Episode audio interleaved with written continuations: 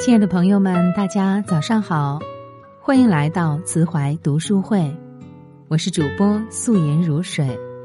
今天和您分享的文章是：爸妈，请你一定要陪我到七岁，因为之后的人生基本已注定。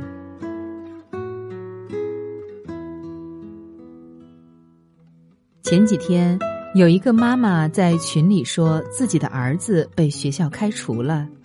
询问原因，他隐隐约约提到几点：因为自己常年外出打工，几乎没有跟孩子一起相处过。孩子很小的时候是由奶奶带的，后来寄养在了姨妈家里。这几年有夫妻离异，丈夫几乎没有再管过儿子。看到这样的家庭情况，我们可想这个母亲的难过。但也要体味到孩子处境的不易。这个妈妈还一直抱怨说：“青春期为何这么可怕？因为以前儿子可是很乖很乖的。”在很多的父母眼里，青春期好像是猛兽一样，把自己曾经的乖宝宝给吃了。可是每个父母本身都经历过青春期。你当年又是什么样的情况呢？仔细想想，孩子身上就有你自己当年的影子，而你也许如同当年自己的父母那样。有的问题是一时的情绪冲动，但很多时候却早已在幼儿时期就埋下了种子。也有很多的妈妈跟我说过自己的担忧。就是自己到了孩子的青春期，还能不能管好孩子呢？答案是肯定的。只要真正把握住了孩子成长，并且你在不断学习进步的话，能管好。个体心理学给了我们一束光。青春期只是每个人必经的一个成长阶段。我们不相信成长中某一阶段或者某种处境会改变一个人。只是一个人在过去形成的性格，在某一个时期，在一种新的环境下暴露出来而已。所以，当孩子青春期或者成年后出现了问题，与其说是青春期综合症或者孩子不争气，不如说是之前早已埋下的问题在此时爆发了而已。我们很多人会发现自己一直就没有变过多少。很多时候，能感觉童年的那个自己就在身边。其实，我们的孩子也一样，他们一直是那个自己。在他们漫长而又如此短暂的童年里，行为习惯在快速的成型，心理上的变化更是剧烈无比。他们要从婴儿期走到幼儿期，再进入青春期。进入学校，进入社会，挑战无处不在。在这条成长之路上，荆棘遍地，父母的有效陪伴是影响孩子一生的关键。可我们还有太多的父母不是这样认为的，他们觉得孩子小不懂事儿没意义。记得以前在聚会的时候。有一个还没做爸爸的朋友，听说我在自己带孩子，他就说我这样做难以理解，因为孩子这么小，你对他好，他也不知道，而且也记不住。他的论点是：你能记住四岁前甚至七岁前发生的事儿吗？大伙儿愕然，因为真的记不住多少。可是记不住不等于没发生。往往是那看似混沌的阶段，奠定了天地的基础，也就是那记忆里空白的几年，奠定了孩子一生的基础。英国有一部非常牛的纪录片，一共拍了五十年才拍成。一九六四年拍过《零零七》的英国大导演迈克尔·艾普泰德开始记录十四个七岁的英国小孩儿。每隔七年就会找到这些孩子，拍下他们的最新状况，于是就有了十四 up、二十一 up、二十八 up、三十二 up、四十二 up、四十九 up，直到二零一三年，孩子们都成了五十六 UP 里的老年人。讲述了十四位孩子从七岁到五十六岁的人生经历，默默追问，决定人生的答案。我们看着片中的主人公，看到他们从小开始慢慢变老，看他们努力奋斗，看他们徒劳挣扎。从他们的身上，我们多多少少看到了自己的影子。在这部纪录片中，我们可以窥见到普通英国人的人生，而那些人的人生，无不证实了导演最初的推测：幼时的家庭影响对孩子的一生来说是难以磨灭的。每一集影片都以一句话开篇：“让我带一个孩子到七岁。”以后随你怎样带，随他怎样长，他会成为什么样的人，已是注定。我们中国古话说：“三岁看七岁，七岁定终生。”同样的道理，有太多人曾幻想：如果我能回到过去，我会……如果，如果，再多的如果也是空谈。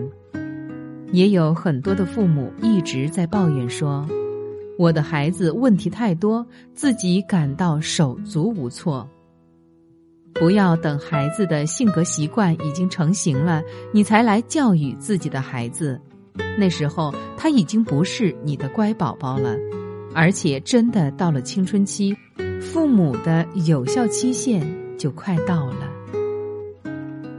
幼时接受的教育决定了真正的起点。在这部纪录片里，有一个叫 Bowen 的孩子，他住在一个没有人管的寄宿学校里。那时候的梦想就是少挨打，不要被老师罚站。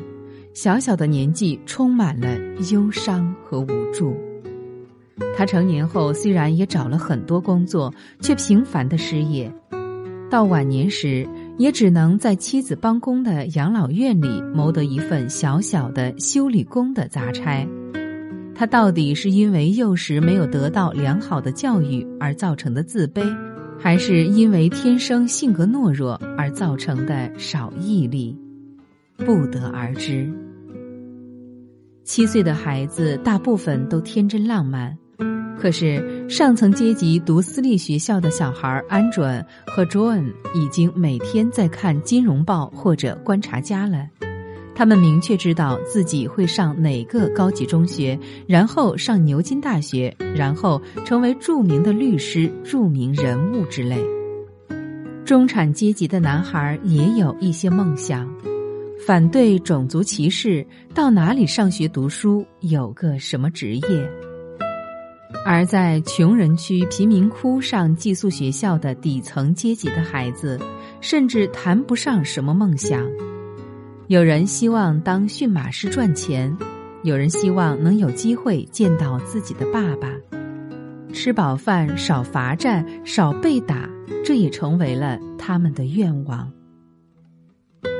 在他们五十六岁的时候，当年那几个七岁上私立学校的孩子。已经按照既定路线上了牛津大学，毕业以后都做了著名律师，过着上层社会的优渥生活，受人尊重，家庭幸福。他们的孩子也无一例外的走着父亲的老路：好中学、好大学、好工作。中产阶级的男孩子有三个也上了大学。第一个布鲁斯，牛津大学数学系毕业后，成为了一个中学教师。按照他的理想，帮助贫困地区的学生。后来回到英国，在一个普通的公立学校教书，过着平淡也还安静的生活。而那几个来自底层社会阶级的孩子，他们老年以后都当了一堆孩子的爷爷奶奶。而他们的孩子极少能上到大学，做着都是普通的服务性工作，比如修理工、保安之类。他们自己常与失业相伴。如果没有好的社会制度，他们其实处境堪忧。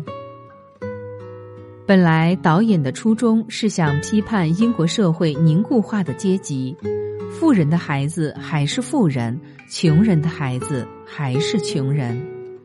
可是这个过程却不禁让人深思：这样的差距是从何处开始拉开的？为人父母的自己不禁心头一紧。因为除去社会板块固结的客观原因之外，家庭和父母的主观作用不容忽视，而后者握在自己的手中。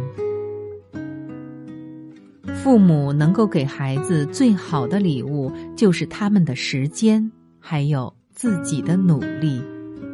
现实的世界很少有童话出现。不可能真的能像童话故事里的灰姑娘一样，摇身一变就成了公主。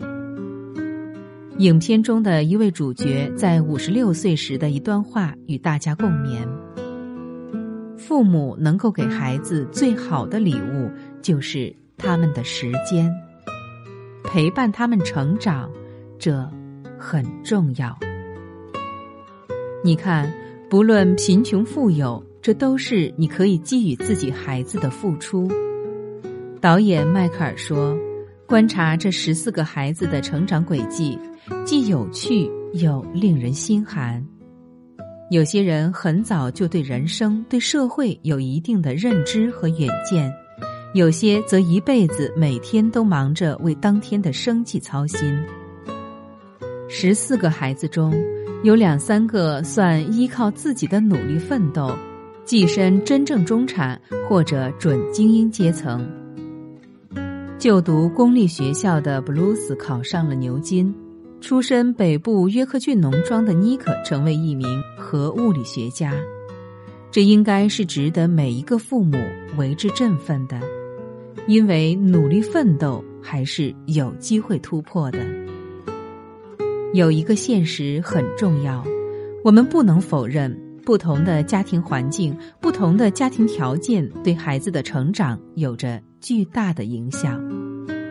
作为父母，我们当然要努力，努力生活的更好，努力能够给孩子更好的成长条件，这样孩子才有更多的机会。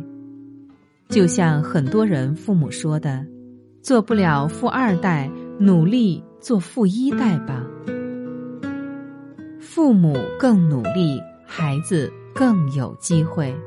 各中滋味，每个人都有自己的体会。一起努力。好了，亲爱的朋友们，今天的节目就是这样。欢迎您继续关注我们的微信公众号“慈怀读书会”，分享更多的好文章。我是主播素颜如水，早安。